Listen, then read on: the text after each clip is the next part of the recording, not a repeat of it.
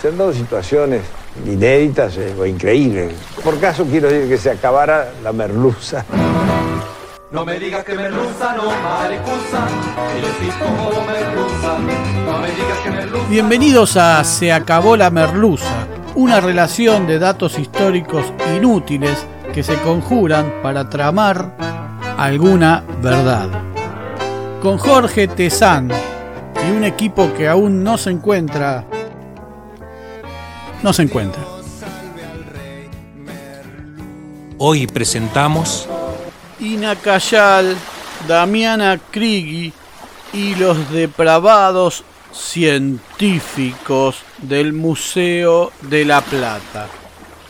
Los blancos, en su afán de hacer que todo parezca blanco, habían interpretado su nombre como un apellido y le habían puesto de nombre Modesto Antonio A. Inacayal. Había nacido en 1833 en el seno de una tribu tehuelche mapuche que no hacía diferencias culturales. Sus tierras abarcaban desde el norte de Chubut a las orillas del río Limay. Era un cacique de segundo orden, subordinado a otro cacique superior llamado Saihueque. Tenía dos mujeres y estaba al mando de unos 900 hombres. El explorador chileno Guillermo Cox lo describe en aquellos años de su libertad como franco, bien dispuesto, de cara inteligente, hablaba un poco de castellano, hábil con las boleadoras, tenía una bandera argentina delante de su toldo, agasajaba a sus visitantes con manzanas y mandaba matar a sus mejores animales para que éstos consumieran. Es de cuerpo rechoncho,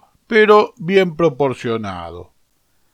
En 1879, Inacayal conoce al célebre perito Francisco Pascasio Moreno, que exploraba el Nahuel Huapi y con quien colabora en su labor científica y traba una cierta amistad. Hacia 1881, la campaña de Roca sitia a los originarios. A Inacayal le proponen una sumisión que no puede aceptar, así que resiste. Pero cuando está por firmar una tregua con las tropas de Roca, este lo ataca qué raro, y el 18 de octubre de 1884 lo hace prisionero en Junín de los Andes. Los militares arrasan con todo, toman a sus hijos, nietos y otros caudillos y los entregan como sirvientes a las familias de los generales del ejército. Y Nacayal nunca más sería libre. Él y otros caciques, Foyel y Saihueque, son remitidos a la isla de Martín García, ahí en el medio del río de la Plata, donde permanecen un año y medio talando árboles y picando adoquines, obligados a vestir la ropa que descartaban los soldados y comiendo sus sobras. Saihueque y Foyel, o Foyel, fueron liberados y pudieron volver a sus tierras a cambio de aceptarse argentinos. Y Nacayal no quiso. Yo soy un jefe hijo de esta patria, los blancos mataron a mis hermanos, robaron mis caballos, me quitaron la tierra que me vio nacer, me tomaron prisionero, decía. El perito Moreno se entera de que está preso en Martín García y recordando su relación lo rescató en octubre de 1886 en agradecimiento al buen trato recibido por Inacayal en aquel viaje por la Patagonia. Inacayal es trasladado junto a otros once originarios, entre quienes estaba su mujer y una de sus hijas, al Museo de la Plata, donde permanecerá el resto de sus días. Eran parte de la colección viviente del museo. De día se les permitía recorrer el edificio que aún estaba en construcción y ayudar en la misma. Las mujeres limpiaban y cocinaban. De noche eran encerrados con candados en el subsuelo del museo, donde hoy funcionan los laboratorios. Se les daba una olla de sopa para todos y debían hacer sus necesidades en un rincón, como las gatas de casa.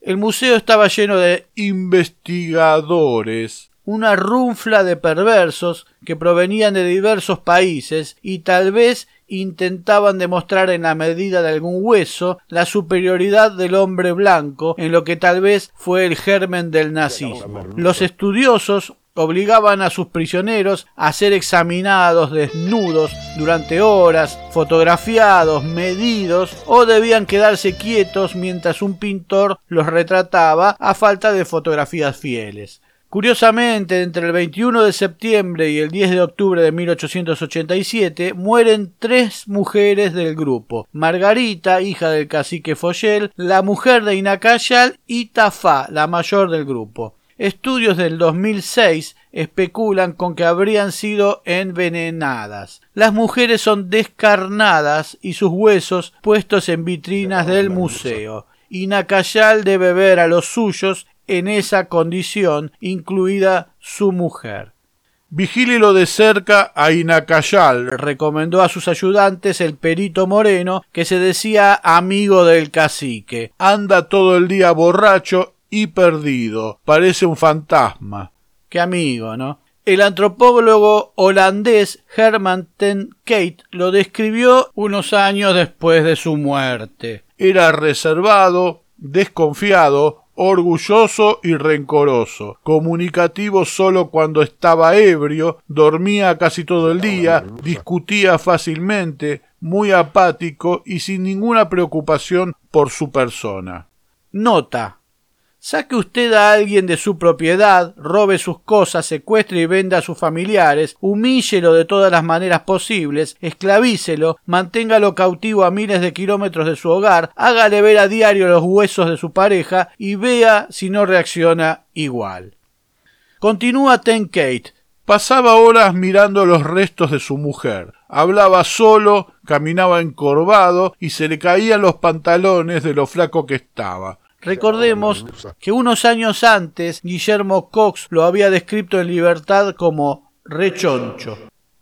Un joven Clemente Onelli, recién llegado de su Italia natal, cuenta que el 24 de septiembre de 1888 Trece días después de la muerte de Sarmiento, para ubicarnos cronológicamente, sostenido por dos de los suyos, apareció Inacayal allá arriba, en la escalera monumental del museo, se arrancó la ropa, la del invasor de su patria, desnudó su torso, hizo un ademán al sol y otro larguísimo hacia el sur, habló palabras desconocidas, esa misma noche y Nacayal moría. Se dice que empleados del museo contribuyeron al arrojarlo desde lo alto de la escalera monumental.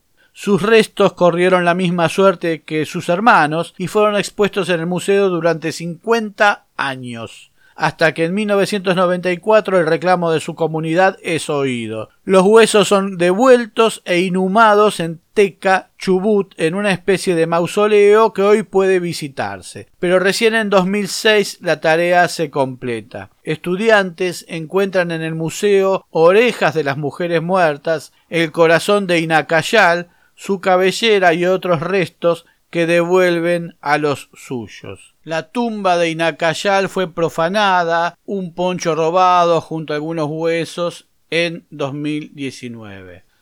Si esta historia te parece repugnante, la que sigue te parecerá peor con casi los mismos protagonistas. Escucha. El 27 de septiembre de 1896, un colono de Sandoa, en el Chaco paraguayo, encontró uno de sus caballos muerto y faenado. De inmediato culpó por el hecho a la tribu H. Reunió una patota de paraguayos blancos y atacó el campamento de los originarios. Cuando los atacantes se dispersaron, en el claro de la selva quedaron tres cadáveres, dos hombres y una mujer. Junto a ellos lloraba una nena de unos dos años. Se la llevaron. Como era el día de San Damián, le pusieron de nombre Damiana. El antropólogo holandés Herman ten Kate, el mismo que describiera a Inacayal, fotografió a la nena y recogió tiempo después los huesos de su madre, no para enterrarlos ni para ponerlos en un lugar donde ella los pueda recordar, sino para estudiarlos y buscar motivos raciales para continuar una expansión colonial. Tres años después, Damiana fue enviada a la localidad bonaerense de San Vicente a servir a la casa de una señora suiza llamada Verna Amalia Meyer, que era la madre de Alejandro Korn. Korn fue un médico que se había graduado en 1882 con su tesis sobre locura y crimen, de filiación radical, fue pionero de la psicología y la filosofía en la Argentina. Era masón, perteneció primero a la logia Germania número 19, que había ayudado a su padre a venir a la Argentina, y luego revistó la logia La Plata número 80. Estuvo a cargo durante 19 años de la colonia Melchor Romero. Su padre, alemán, soldado prusiano como Rauch, había huido de una condena a muerte en su país por no querer reprimir una protesta de trabajadores textiles en 1848 y pasando por Suiza se había casado con Berna. En el año 2009 la Gran Logia de la Argentina de libres y aceptados masones autorizó la creación de la Logia Alejandro Korn número 488 en la ciudad de La Plata.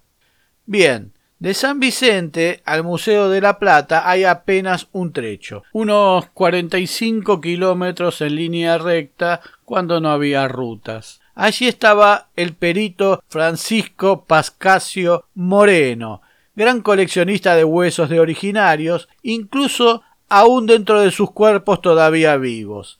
Korn, de familia alemana, blanca y pura, y el mencionado Ten Kate tenían un amigo alemán antropólogo, Robert Lehmann Nietzsche, que frecuentaba el museo. Este Lehmann Nietzsche estudiaba el folclore argentino, pero no cualquier folclore, sino el sexual, lo que plasmó en el libro Textos eróticos del Río de la Plata, ensayo lingüístico sobre textos psicalípticos de las regiones del Plata en español popular y lunfardo, editado en Leipzig, Alemania, en 1923 con el seudónimo de Víctor Borde. Es decir, era un estudio supuestamente científico publicado con un nombre falso, lo cual le resta toda seriedad. Por ese motivo, sus amigos lo llamaban el erotólogo. A eso le llamaban científico en esa época. Lehmann Nietzsche, el autor de este libro erótico, no sé cómo decirle, que aún no tenía 30 años, era un pibe, y cuyo campo de investigación, por lo que vimos, era más bien literario, comenzó a visitar la casa de los Korn y tomó a Damiana como una especie de conejillo de indias, sacándole fotos y sometiéndola a prolijos estudios antropométricos para compararla con una chica alemana de su misma edad, tal vez buscando probar la superioridad europea. No le estaba saliendo bien la cosa, si bien Damiana era notablemente más pequeña que sus pares alemanas, hablaba perfectamente el castellano y el alemán, cosa que no hacían las aldeanas europeas, y su inteligencia se desarrollaba con una normalidad superlativa. El problema surgió cuando la chica alcanzó la adolescencia. A sus catorce años la criadita dócil se tornó en una mujer rebelde. Se enamoró y desaparecía de la casa durante días o se encerraba con su novio en su propio cuarto. Cuando la familia, horrorizada, le puso un perro guardián a las puertas de su cuarto, no vaciló en envenenarlo. Charles de la Heath, antropólogo, amigo de esta manada de depravados del Museo de la Plata y empleado del museo, además de uno de los captores que trajo a Damiana desde su tierra, opinó sobre ella. Consideraba los actos sexuales como la cosa más natural del mundo y se entregaba a satisfacer sus deseos con la espontaneidad instintiva de un ser ingenuo. Tal vez el problema era que ella no se comportaba así con estos científicos, pero sí con su novio, y ahí estaba el tema. La declararon loca y de la casa de los Korn la trasladaron a la colonia Melchor Romero, cuyo director era. era. sí, Korn. Allí Lehmann Nietzsche que tenía 30 años, da rienda suelta a sus estudios. Ya no tiene reparos y elogiando la gentileza de Korn, que le permitía llevar a cabo sus investigaciones, observa y fotografía a Damiana desnuda en distintas poses con anotaciones sobre sus medidas en un claro abuso sexual que no sabemos si no pasó de allí. Se la ve a Damiana avergonzada tratando de cubrirse con sus brazos, aunque obligada a exponerse en lugares abiertos al aire libre y húmedos. Al tiempo enferma de tisis galopante, una bronconeumonía tuberculosa y muere en julio de 1907. Lehmann Nietzsche lleva su cuerpo al Museo de la Plata y manda cortar su cabeza, en dos partes, una por el cuello y otra para separar la calota craneana y extraer su cerebro. Se queja porque al realizar esta operación en su ausencia la habían cortado muy abajo y se hacía imposible estudiar las órbitas oculares. Hace descarnar sus restos que permanecen en las vitrinas durante más de cien años. La cabeza es enviada a su amigo Hans Virchow en Alemania, donde es exhibida en la Sociedad Antropológica de Berlín con la leyenda Cráneo de una india guayaki de frente y de perfil. El cráneo se perdió en las sucesivas guerras europeas. En 2010, estudiantes del Museo de la Plata encuentran los restos de Damiana sin su cabeza y los devuelven a su tribu H, que la rebautizó Krigi, que significa tatú del monte, o Krigi Mai, ya que el fonema Mai quiere decir muerta. Fueron inhumados en un lugar secreto en la selva paraguaya que hoy es asediada por la sojización.